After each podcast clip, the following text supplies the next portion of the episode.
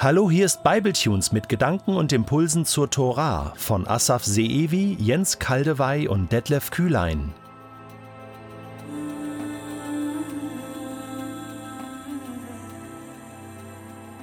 Es war einer der spannendsten und eindrücklichsten Tage in der Geschichte des Volkes Israel mit Yahweh, seinem Gott.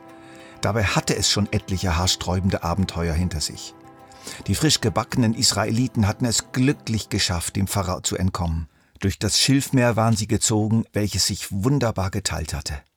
Das Heer des Pharaos war ihnen dicht gefolgt, doch es war an den Fluten ertrunken, die sich wieder geschlossen hatten, sobald der letzte Israelit das Ufer erreicht hatte. So hatten sie in Sicherheit weiterziehen können, endlich ganz befreit. Drei Monate waren sie nun schon unterwegs gewesen. Der Gott ihrer Väter, an den sie sich erst sehr langsam gewöhnten, hatte sie nicht nur befreit, sondern auch in der Einöde mit genügend Wasser und Brot versorgt. Er hatte klare Zeichen gesetzt. Ich befreie euch und ich versorge euch und ich bin mit euch. Nun waren sie in der Wüste Sinai angekommen und lagerten sich am Fuß eines großen Berges. Ihr großer Anführer Mose erklärte ihnen jetzt, dass Gott sich ihnen auf diesem Berg ganz besonders offenbaren würde. Aber was dann geschah, war überraschend und erschreckend. Es war so furchtbar und gleichzeitig so großartig, dass sie es eigentlich gar nicht verkraften konnten. Donner und Blitze brachen los, eine schwere dunkle Wolke senkte sich auf den Berg herab, ohrenbetäubender Posaunenklang ertönte, der ganze Berg rauchte und bebte, und der Lärm wurde noch stärker. Und Mose stieg tatsächlich auf Geheiß Gottes auf diesen rauchenden und bebenden Berg hinauf und kam zurück und überbrachte ihnen eine Botschaft Gottes. Die vorbereitende Vorgeschichte dieser Botschaft, nämlich die Erlösung aus der Knechtschaft und die Versorgung in der Wüste und ihre unmittelbaren Begleiterscheinungen, zeigten unmissverständlich eines. Das ist eine ganz besondere Botschaft. Eine Sammlung von zehn Weisungen. Deutlich und klar. Heilig. Wichtig. Extrem gewichtig. Grundlegend. Eine Botschaft, die aus dem Herzen Gottes kam.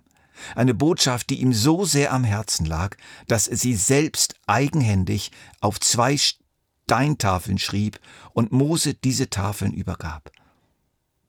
Und als Mose dann die Tafeln weiter unten am Berg zerschmetterte, aus heiligem Zorn, weil doch tatsächlich das Volk sich ein goldenes Kalb gemacht hatte und es anbetete, was tut Gott?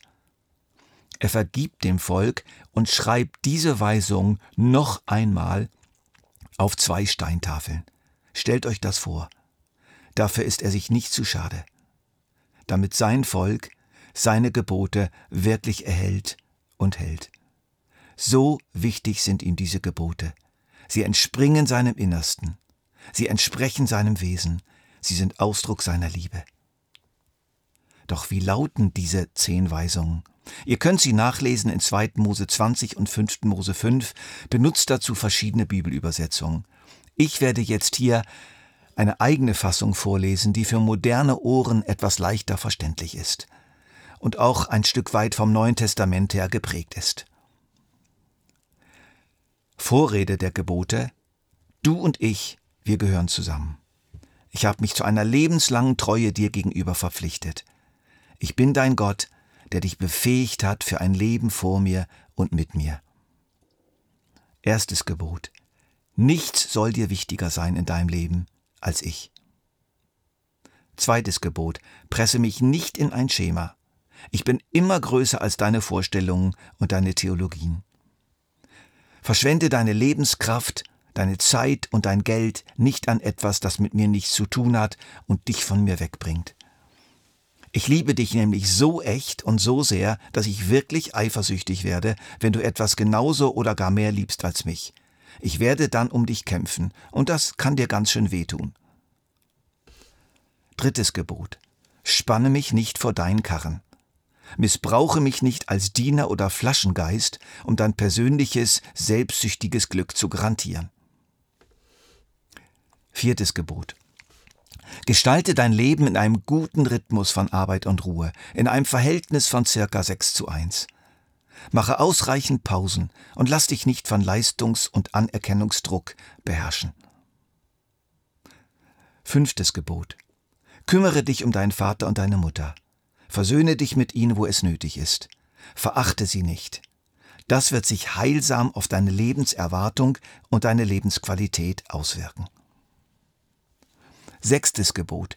Tue nichts, was der Seele oder dem Leib anderer Menschen schadet oder schaden könnte. Siebtens. Setz alles daran, um die Lebendigkeit und Liebe deiner Ehe zu fördern und zu bewahren, und beschädige keine fremde Ehe. Achtes Gebot. Vergreif dich in keiner Weise am Besitz deines Mitmenschen, weder an seinem Geld, noch an seiner Zeit, noch an seiner Ehre. Neuntes Gebot.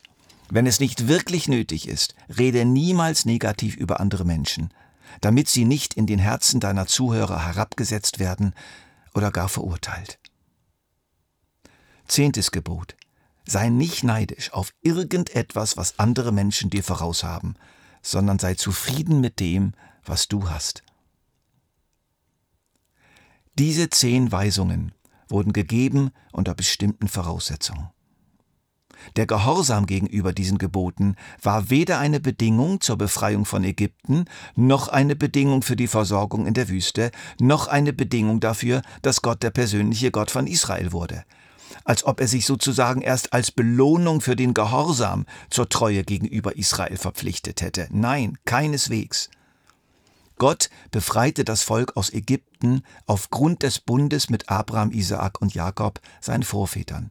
Er befreite es für sich selbst, zog es zu sich, erklärte sich zu seinem Gott, bevor es ihm, er ihm Gebote gab. Diese Weisungen sind also so zu verstehen. Israel, ich bin dein Gott und du bist mein Volk. Ich habe dich zur Gemeinschaft mit mir befreit, du lebst jetzt mit mir und vor mir und ich bin für dich da. Wir gehören zusammen. Und jetzt zeige ich dir, was mir am Herzen liegt welche Werte bei mir gelten. Ich habe dir meine Liebe gezeigt und bewiesen, und das will ich auch weiterhin tun. Und nun zeig du mir deine Liebe, indem du meine Herzensanliegen ernst nimmst und den Weg meiner Weisungen gehst. Denn so kommst du in Übereinstimmung mit mir und meinem Wesen. Unsere Beziehung zueinander ist dann nicht durch ständige Spannung gekennzeichnet, sondern durch Harmonie und gegenseitige Rücksichtnahme. Auf diese Weise werden wir es schön miteinander haben und tiefe Freunde werden. Diese zehn großen Weisungen Gottes stehen also nicht außen am Tor zum Vaterhaus. Wer diese Gebote hält, ist berechtigt einzutreten, alle anderen bleiben draußen. Nein, sie hängen an einer Tafel im Vaterhaus. Nachdem man eingeladen wurde, ja aus Liebe hineingezogen und adoptiert wurde in das Vaterhaus Gottes hinein, hört und liest man dort diese Gebote. Sie sind Hausregeln im Vaterhaus. Sie sind Gottes Erziehungsprogramm zum Wohl und zum Heil seines Volkes, seiner Familie. Es sind wunderbare Lebensregeln. Es sind heilsame Grundanweisungen für das Leben mit Gott und für das Leben miteinander. Sie schaffen kein Leben, aber sie bewahren und fördern das von Gott geschenkte Leben. Allerdings sind die zehn Gebote keine hohe Mauer, über die man springen muss und es entweder nicht schafft oder es schafft. Gott fordert keine augenblickliche Vollkommenheit. Gott verlangt nicht den sofortigen, totalen Gehorsam. Nein. Die zehn Weisungen Gottes sind vielmehr Wegweiser eines von Gott vorbereiteten Weges. Er soll beschritten und begangen werden, Schritt für Schritt, ein Leben lang. Wir mögen stolpern, wir mögen vom Weg abkommen, wir mögen zwischendurch sehr langsam laufen. Das kommt alles vor. Aber entscheidend ist es, immer wieder neu diesen Weg unter die Füße zu nehmen und in die richtige Richtung zu laufen. Mit Gott neben uns, mit Gott vor uns.